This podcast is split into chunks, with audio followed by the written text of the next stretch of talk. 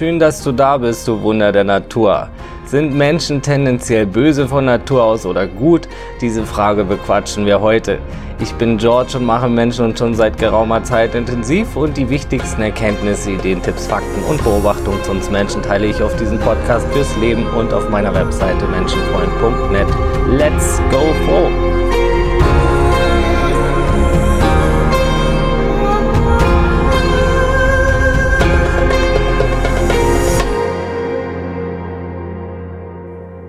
Menschen, diese zweibeinigen Kreaturen mit diesen zwei Henkeln links und rechts und dem spitzen Ding im Gesicht, die haben doch nichts Gutes im Schilde, ne? Jeder hat bestimmt schon mal einen gesehen. Aber wir sind schon eine interessante Spezies. Am Anfang und am Ende unseres Lebens machen wir in die Windeln und dazwischen bauen wir Scheiße. Aber ist das wirklich so? Böswillig und viel und mit Absicht, wie es manchmal erscheint in den Nachrichten zum Beispiel oder wie es andere darstellen. Ich meine, jeder hatte schon mal schlechte Erfahrungen mit Menschen und jeder hat auch schon mal anderen Unrecht getan, auch ich früher mal und das tut mir leid. Doch ab wann ist böse wirklich böse? Und was ist böse überhaupt? Das müssen wir erstmal besprechen vorher. Ich meine, es gibt kein einheitliches Böse. Klar, bei Mord und Beihilfe zum Mord und mutwilliger Gewalt und so, da sind wir uns alle einig.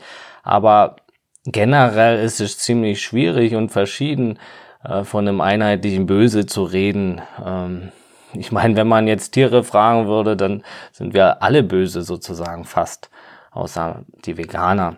Und außer wenn man jetzt natürlich äh, Streicheltiere befragt. Jedenfalls, es ist ziemlich verschieden und kommt drauf an, wen man fragt. Und auch gut ist, ja, bis auf wenige Dinge wie Hilfsbereitschaft und sowas, kein einheitlicher Begriff. Auch ein Begriff, der ziemlich missbraucht wurde, zum Beispiel auch durch Glaubensgruppen. Das sogenannte Gute im Namen des sogenannten Guten hat so viel Leid verursacht. Ne? Es sind unheimlich viele schlimme Dinge geschehen im Namen des Guten, in Anführungsstrichen. Egal ob jetzt von Christen, Muslims, Kommunisten, Rechten, Linken allgemein oder anderen äh, Richtungen. Alle dachten, sie tun Gutes. Ne? Sogar Hitler dachte, Gutes zu tun für die Welt, für Deutschland und das Ganze. Ne? Der allermeiste Scheiß, den die Menschen fabrizieren, fabrizieren sie nicht im Namen des Bösen, sondern im Namen des Guten. Sie glauben, dass sie Gutes tun. Deshalb, Gut und Böse sind relativ. Ich verwende statt böse lieber destruktiv, eben weil böse und gut oft fehlbelegt und relativ sind und im Auge des Betrachters liegt. Ne? Für manche ist schon jeder böse, der nicht die eigene Weltsicht teilt. Deshalb kann man da nicht sagen, dass das einheitlich ist. Es wird benutzt, wie es eben der Betrachter oder eine Gruppe für richtig empfindet. Destruktiv ist da sinnvoller. Es kann auf dem Menschen schadendes Verhalten hinweisen. Sagen wir mutwillig destruktiv. Handeln Menschen also mutwillig destruktiv, muss die Frage lauten. Wollen Menschen wirklich absichtlich anderen schaden? und destruktiv wirken in der Welt. Manche glauben das immer noch sehr. Zum Beispiel äh, glauben manche noch an die Phoniertheorie, die uralt ist und wo behauptet wird, dass nur mh, diese Lage der Gesellschaft die Menschen davon abhält, sich gegenseitig alle auszurotten. und dass nur die Gesellschaft verhindert, dass Menschen sich zerfleischen und unter diesem Gesellschaftsfurnier dann quasi nur destruktives menschliches Verhalten zutage käme. Dafür gibt's keine Beweise, ganz im Gegenteil. Die Gesellschaft, auch hier im Westen, kann sogar mitunter destruktives Verhalten fördern. Es kommt natürlich stark darauf an, wie die Gesellschaft aufgebaut ist. Ordnung und Struktur und Regeln sind wichtig, aber wie weit die gehen müssen, ist unklar und es gibt sicher einige Faktoren, die damit reinspielen. Ne? Auch Religion, Sekten und Glaubensrichtungen reden oft vom bösen Sünder. Also wir werden schon als Baby, also wir werden schon böse geboren und sind also kleine Babys schon ganz böse. Ne? Und nur die gute Glaubensrichtung kann dann den verlorenen Menschen retten. Ne? Es gibt Jahrhunderte von verschiedenen Glaubensrichtungen, die auch noch völlig verschieden ausgelegt werden und alle von denen sagen, dass sie der einzig wahre Weg sind. Also musste da schon ordentlich Glück haben, dass deine Eltern die einzig richtige getroffen haben zufällig. Ne? Sonst sieht es natürlich blöd aus. Ne? Das wurde da nicht richtig durchdacht, finde ich. Und so trägt das natürlich auch zum Destruktiven bei in der Welt. Menschen handeln oft entweder das bestätigend, was ihnen eingeredet wird, oder genau das Gegenteil tuend. Das heißt, wenn man ihnen also sagt, du bist Sünder von Babyzeiten an schon, äh, dann kann das gut sein, dass sie entweder genau das Gegenteil probieren und versuchen, das eben nicht zu sein, aber oft bestätigen sie sich dann auch und sagen, hey, okay, wenn ihr das sagt, dass ich böse bin, dann verhalte ich mich eben auch so. Ne? Und ja, das ist natürlich sehr unschlau, das den Menschen so einzureden. Ne? Die Idee, dass Menschen böse sind, selbst erzeugt also böses Verhalten von Menschen, wenn man so will. Böse ist auch hier wieder als destruktiv gemeint. Ja, selbsterfüllende Prophezeiung wird dadurch gelebt quasi. Aber was ist denn da dran? Wie böse sind wir denn? Also zu mir kommen ja auch Leute sagen, George, wie kannst du jetzt hier so Menschenfreund äh, machen und so bla bla bla. Menschen sind doch so scheiße und hier und da und die machen doch so viel Mist, sagt mir dann alten Menschen. Und ja, was willst du darauf sagen, ne? Das spricht halt die eigene Opferrolle oft raus. Es gibt viele Faktoren und Bedingungen. Ich bin selber auch Opfer gewesen von unbewussten äh, Menschen, die auch gestört waren. Ne? Und das ist dennoch nicht richtig davon dann auf die gesamte Menschheit zu schließen. Es macht überhaupt keinen Sinn. Und viele Untersuchungen haben gezeigt, dass wir eben nicht von Grund auf böse sind. Menschen werden das, wie sie erzogen werden, wie das Umfeld ist, was sie lernen und immer wieder hören. Was auf unsere Festplatte gespeichert wird, ist ganz entscheidend und natürlich auch, wie viel Liebe wir bekommen als Baby und als Kind. Und ja, unsere gesamte Lebensweise, alles spielt damit rein. Wer ständig irgendwie übersäuert und äh, ungesund durchs Leben rennt und gestresst und gehetzt, äh, der hat es natürlich schwieriger, dann nebenbei auch noch offenherzig und freundlich zu sein und hilfsbereit und für andere da zu sein. Das ist natürlich dann schwieriger. Ne? Also die Lebenssituation macht zusätzlich auch viel aus, wenn Menschen Angst haben oder in Not sind und so. Das kann alles zu unmoralischen und destruktiven Verhaltensweisen führen auch. Ein ganz großer Faktor sind Substanzen. Drogen, Alkohol, all sowas bringt Menschen enorm aus dem Gleichgewicht und setzt die Hemmschwellen herab. Dadurch können dann die angestauten Sachen ausbrechen, weil sie die ganze Zeit nur unterdrückt wurden, zum Beispiel die Wut. Oder aber es wird jegliche Angst untergraben vor Konsequenzen oder ähnlichen. Ein großer anderer Faktor ist Autorität, Kameradschaft. Man hat zum Beispiel Soldaten befragt, warum sie weiterkämpften, obwohl der Krieg schon längst verloren war. Und sie haben, die meisten haben geantwortet aus Kameradschaft, eben ihren Freunden in, in der Armee gegenüber. Ne? Sie wollten ihre Kameraden nicht im Stich lassen. Und das ist ein, auch ein großer Faktor. Kann man davon tiefer Bösartigkeit reden, wenn, wenn da Liebe zu den Kameraden da ist. Ne? Gleichzeitig wird natürlich was sehr Destruktives, Schrägstrich Böses getan mit den Kameraden. Und Autorität ist auch ein großer Faktor allgemein. Menschen wollen gehorchen, wollen gelobt werden, wollen nicht ausgeschlossen werden, sondern dazugehören und anderen gefallen und angenommen werden. Und nimm das mal allein schon und dann schmeiß auf der anderen Seite noch Horrorgeschichten über den Gegner oder über andere Menschen rein und bauscht das Ganze mit Angst und Wut auf. So kann wirklich zu destruktiven Taten geführt werden, wenn das lange genug geht und ja, wenn man auf der einen Seite eben Dazugehörigkeit und Lob hat und auf der anderen die Angst aufbauscht und die Wut auf andere Menschen. All das wird immer wieder zur Manipulation verwendet. Ne? Und dann wird dir immer gesagt, du musst für das Gute gegen das Böse kämpfen. So wirst du dann eben in vielen Gruppen manipuliert. Ja, und wir haben von Geburt an auch schon eine Angst vor Ungewohnten, vor Fremden in uns. Das wird angeboren. Menschen können die liebsten und hilfsbereitesten sein zu Bekannten und teilweise kalte Monster zu Fremden. Angst ist eine große Triebfeder. Auch die Triebfeder für viele destruktive Verhaltensweisen. Deshalb ist es gut, wirklich seinen Überlebensmodus im Auge zu behalten, die Angst vor dem Tod äh, im Auge zu behalten, zu gucken, wie fein ist das alles eingestellt. Ne? Und Angst wird auch oft von Autoritätspersonen äh, künstlich verstärkt, wie gesagt, und missbraucht, um Menschen gefügig zu machen oder sie zu manipulieren. Und Autorität allein ist ja schon ein großer Faktor, der zu destruktiven Verhaltensweisen führen kann.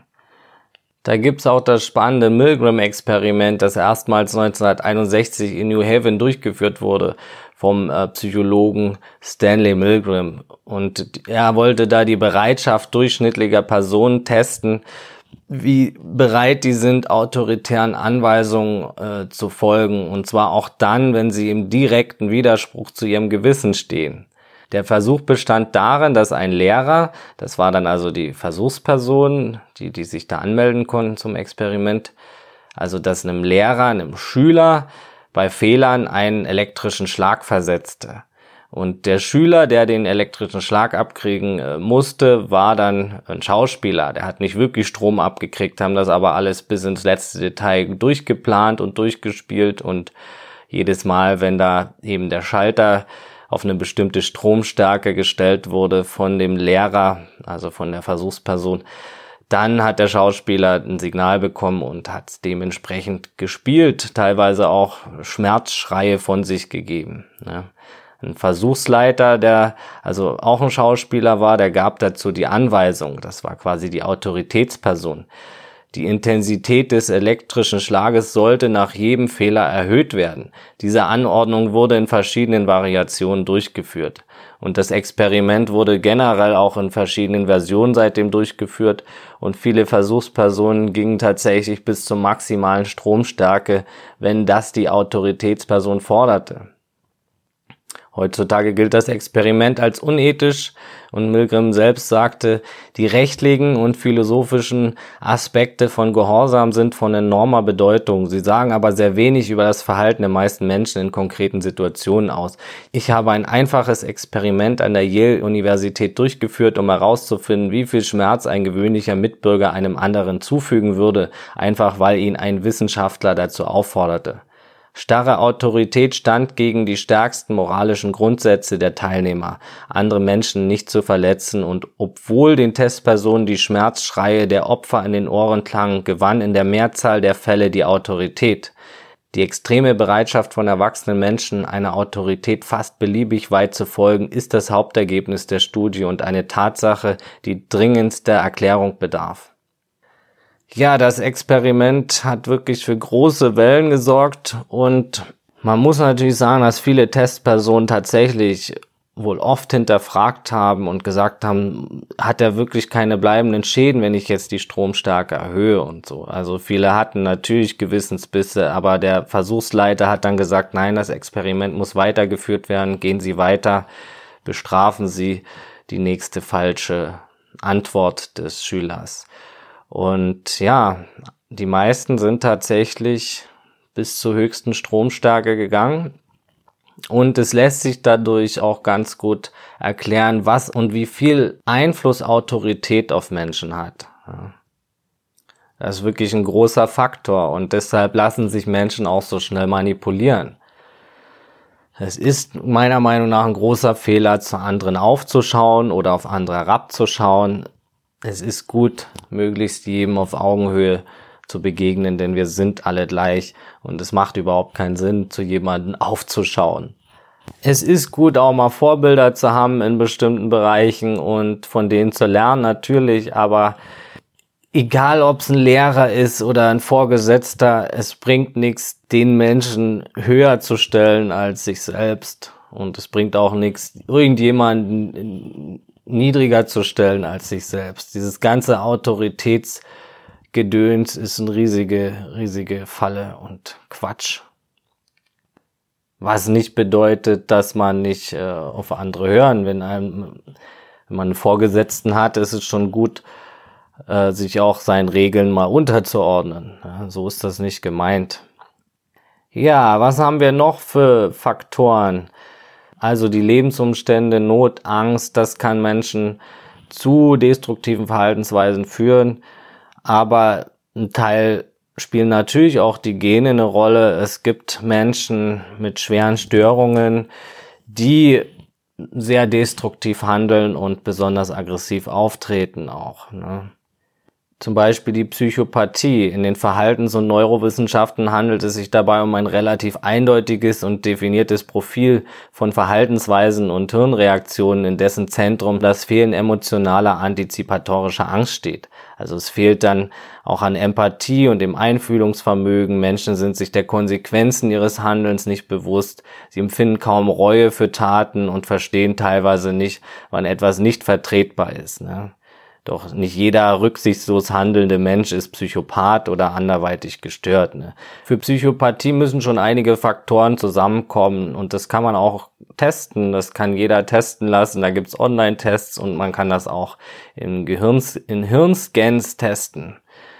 Und wenn diese Menschen dann eben äh, Straftaten begehen, ist es natürlich auch nicht so einfach immer mit der Schuldfrage. Ne?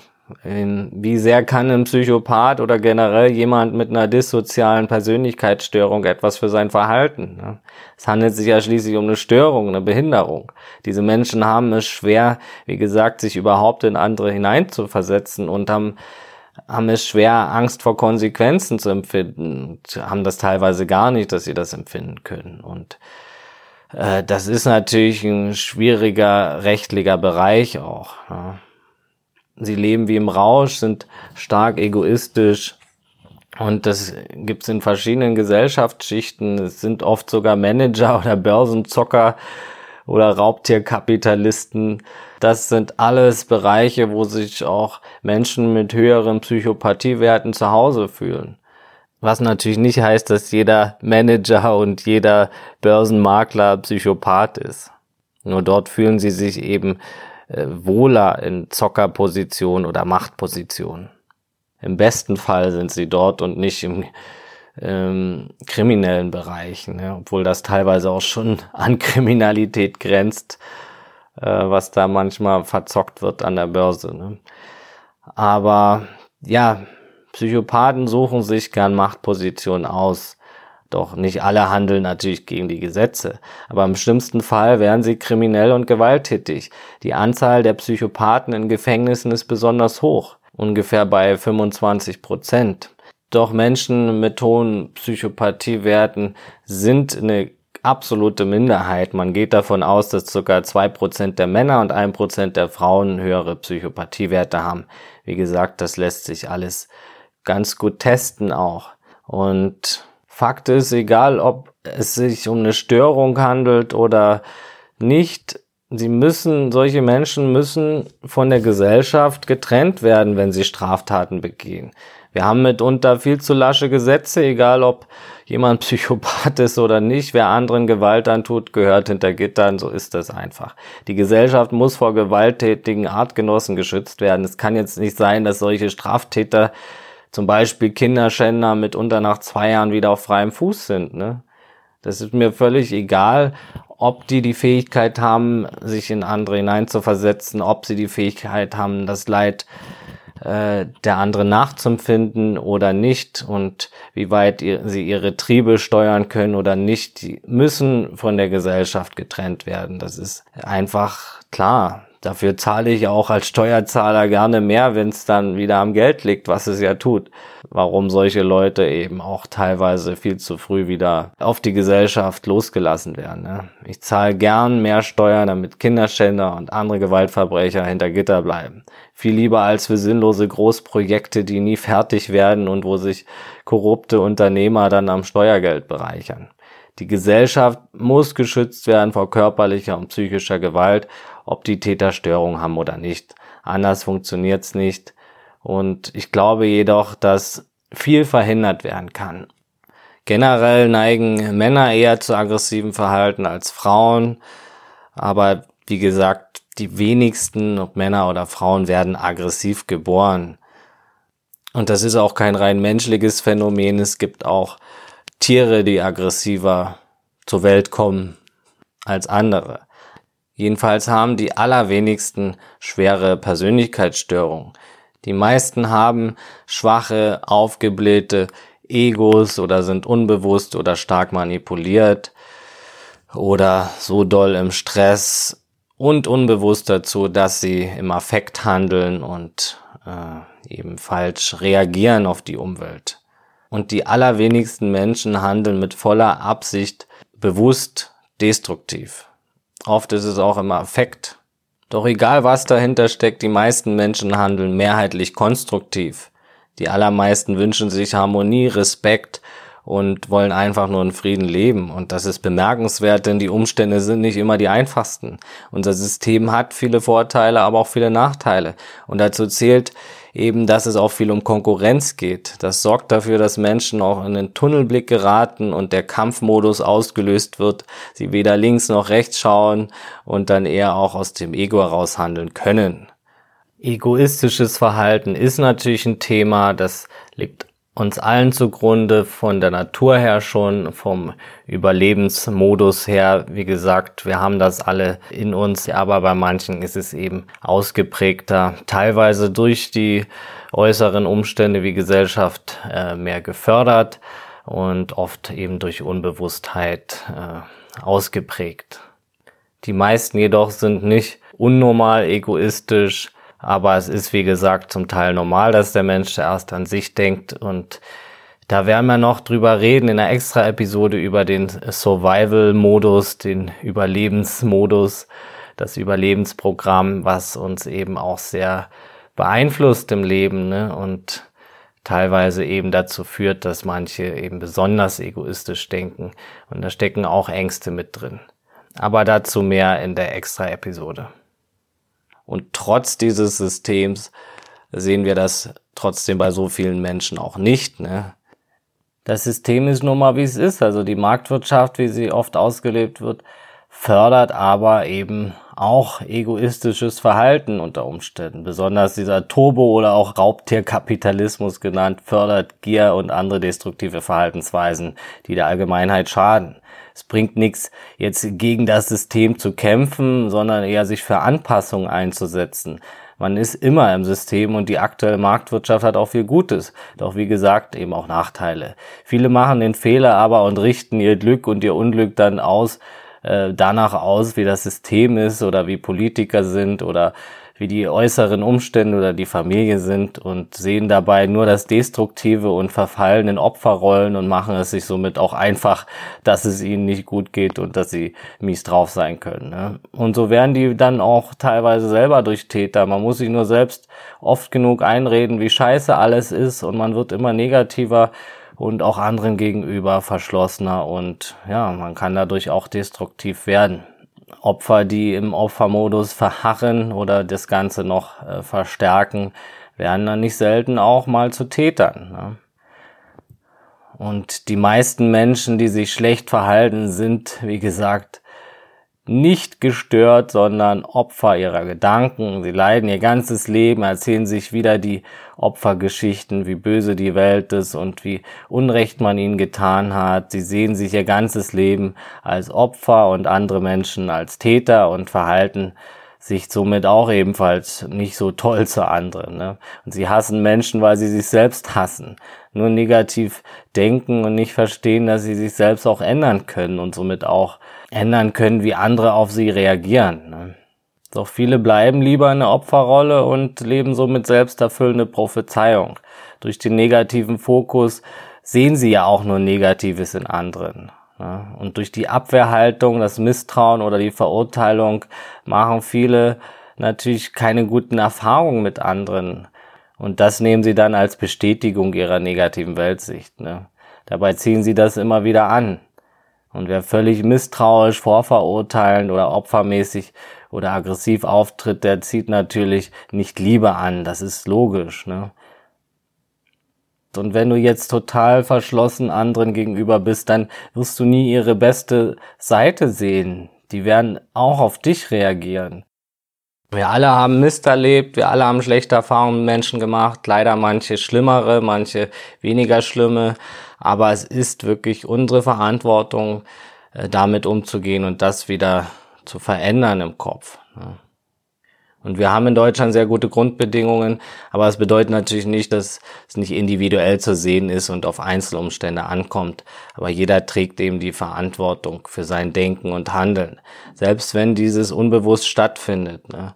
Unbewusstes Leiden führt entweder zu eigenem Leid oder sorgt für Leid in anderen. Deshalb ist es sinnvoll, an seinem Glück zu arbeiten, für sich und für die Welt.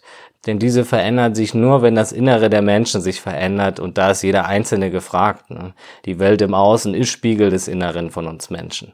Und die Ausrichtung zählt wieder und das nach innen gehen. Es bringt also absolut nichts, sich selbst nach außen zu richten und darüber zu beschweren, was nicht wie gewünscht läuft. Das Leben ist nicht dazu da, überall den Fehler zu suchen, das Haar in der Suppe zu suchen und das dann als Bestätigung zu sehen, sondern es ist dazu da, das Beste draus zu machen und selbst im Inneren glücklich zu sein und auf andere abzustrahlen. Die wenigsten Menschen haben wirklich Persönlichkeitsstörungen. Die meisten können sich ändern, können an sich arbeiten. Und bei vielen muss es gar nicht erst so weit kommen, dass es eben erst zu irgendwelchen äh, Straftaten kommt oder zu dissozialen, asozialen Verhaltensweisen. Ne? 80 Prozent aller Straftaten lassen sich verhindern, indem Menschen glücklicher werden, also an ihrem Inneren arbeiten und eben ihre Wunden ansehen. Ne? Allein Achtsamkeit, Meditation können schon sehr viel ausmachen. Wer täglich tief meditiert, der kann gar nicht stetig voller Groll und Unruhe rumlaufen. Das ist gar nicht möglich. wer seine inneren Anteile, seine Psyche kennenlernt, genug Bewegung hat, seine Gedanken reflektiert, der wird nach und nach glücklicher und auch weniger reagieren und mehr agieren im Leben. Das alles wird viel ausmachen, kann enormen Einfluss haben und auch der Umgang mit anderen äh, ist erlernbar zu einem gewissen Teil. Ne? Gerade dass man auch schaut, was projiziert man auf die anderen drauf. Und ganz normal, jeder Mensch hat mal Schwankungen, auch die glücklichsten Menschen. Aber es lässt sich so viel reparieren, was früher kaputt gemacht wurde. Und die ganz Starken können sogar vergeben lernen und noch freier werden. Vergebung macht man für sich selbst. Und ganz ehrlich, wie gesagt, wir alle waren mal Opfer. Es gibt nichts schön zu reden, aber niemand ist geholfen, wenn wir verbittert und mit Opfermentalität durchs Leben rennen. Ne? Wir selbst profitieren, wenn wir an unserem Glück arbeiten und somit dann auch die Menschheit. So tragen wir zum Guten bei in der Welt. Und jeder Mensch trifft sehr viele Menschen im Laufe des Lebens. Jedes Wort kann in anderen wirken. Jeder Mensch, den du triffst, trifft wieder unzählig viele andere Menschen, welche wieder unzählig viele andere Menschen treffen.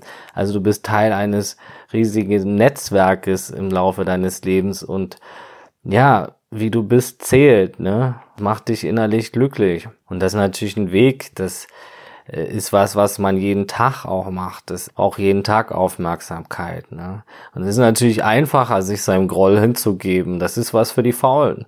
Für Liebe und Glück muss man arbeiten. Den ganzen Haufen an alten Geschichten und Glaubenssätze auch mal beiseite schaufeln, aber auch annehmen lernen, das Herz freier machen wieder, bewusster werden, sich wieder öffnen. Das braucht alles Mut und Courage und Arbeit.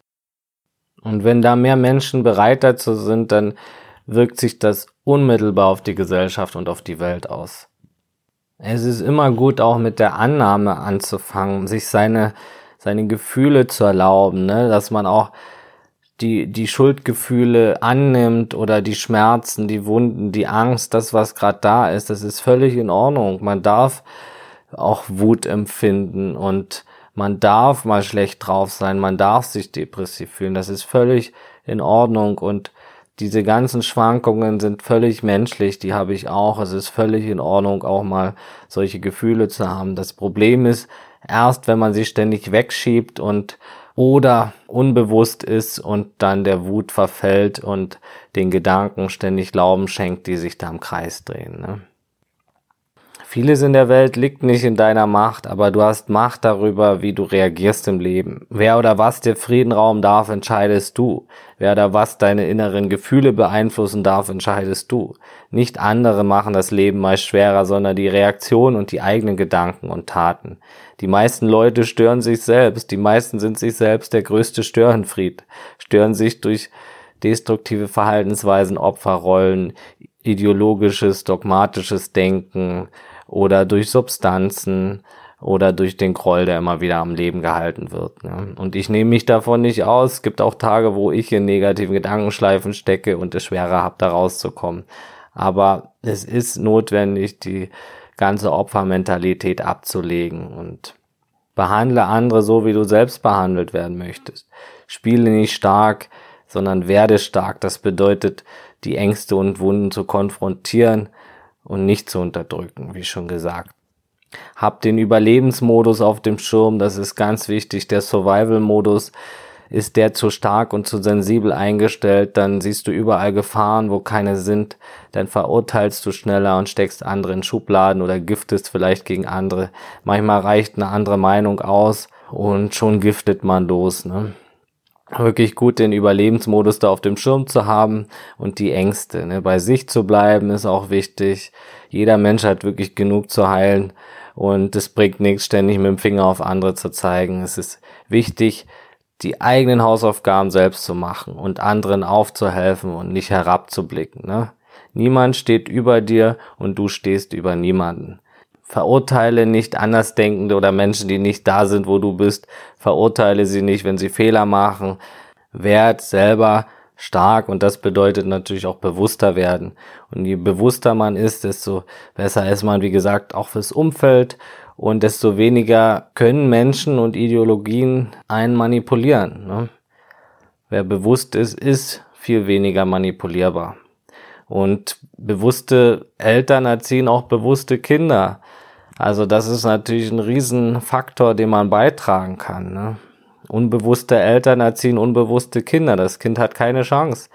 Erziehung und Konditionierung hat den größten Einfluss. Wird das Kind bewusst erzogen, dann gibt es auch Bewusstheit weiter. Besonders auch im Umgang mit anderen ist Bewusstheit wertvoll. Ne?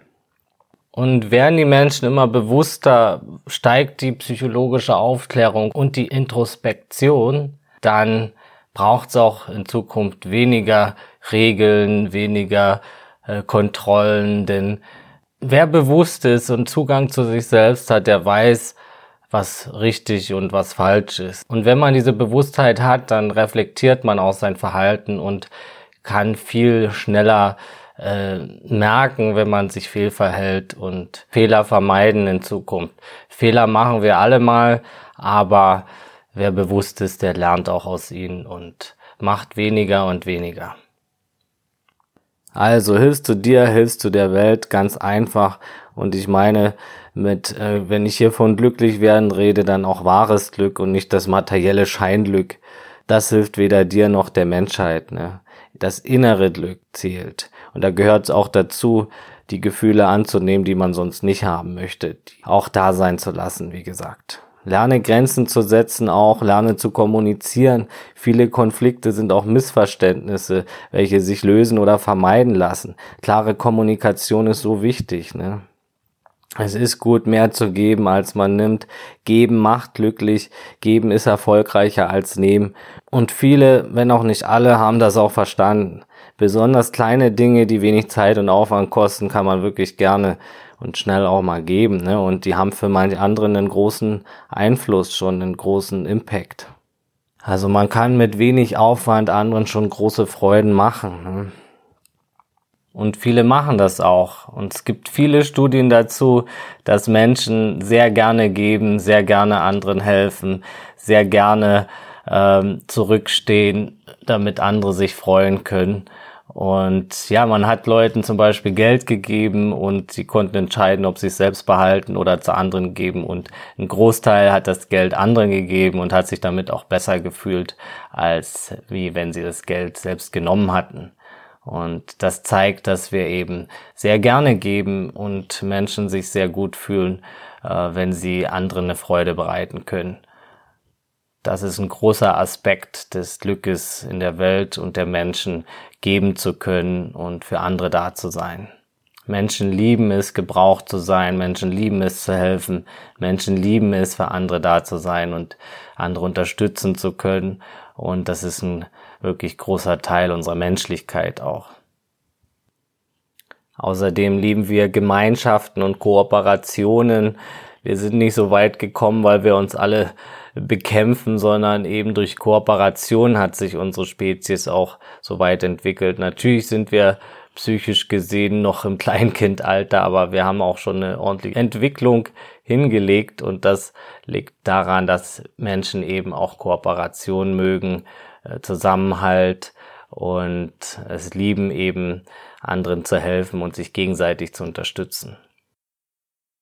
Also kommen wir zum Fazit. Es gibt nicht das Böse. Es gibt einen geringen Teil der Bevölkerung mit dissozialen Persönlichkeitsstörungen, Psychopathen, Soziopathen, Narzissten.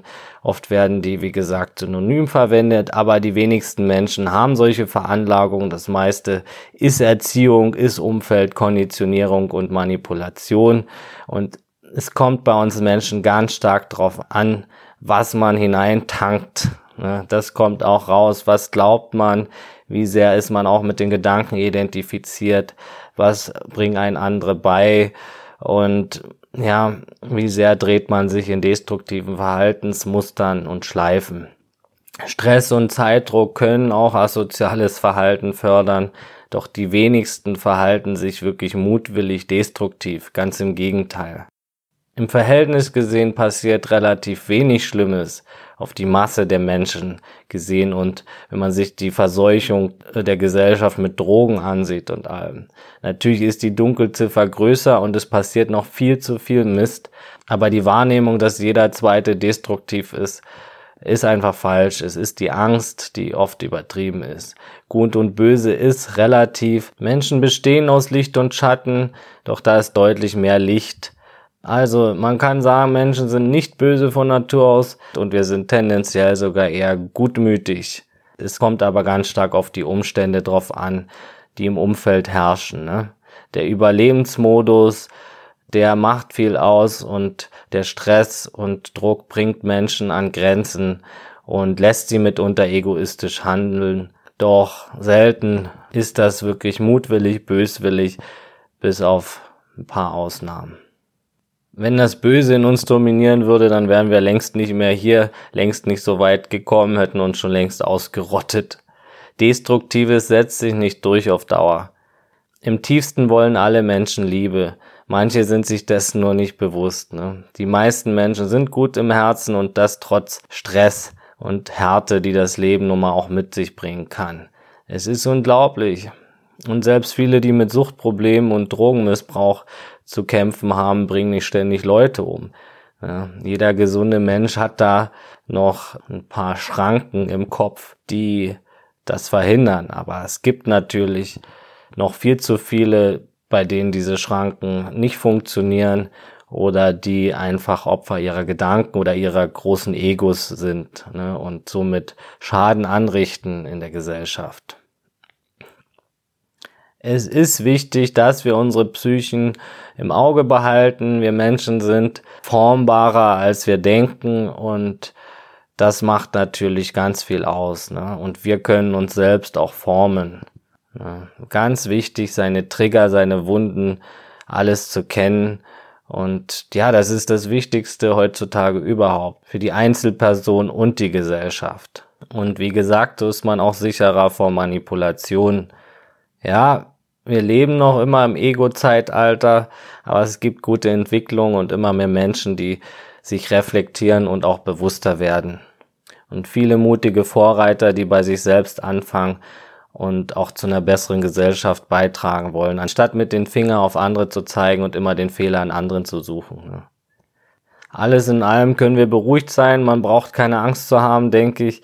Die meisten Menschen wollen Gutes und wollen in Frieden leben und sind harmoniebedürftig. Das treibt fast jeden an. Es geht hier um Liebe und ja, auch das Destruktive hat auf tiefster Ebene mit Liebe zu tun, meist den Mangel an Liebe, aber es geht eben alles auf Liebe zurück und meistens im positiven Sinne. Das menschliche Verhalten ist von Liebe geprägt. Lass die Unterschrift deines Lebens die Liebe sein. In diesem Sinne, Danke, dass du dabei warst, du wunderbarer Mensch. Schreib mir gern, wenn du noch Anregungen und Fragen hast unter menschenfreund.net, meiner Webseite. Ich freue mich ganz doll über eine Bewertung bei iTunes und wenn du den Podcast mit anderen teilst. Ich hoffe, du hast einen wunderschönen Tag und das Wichtigste, bleib gesund, menschlich und so bewusst es heute geht. Alles Gute, ciao und tschüss.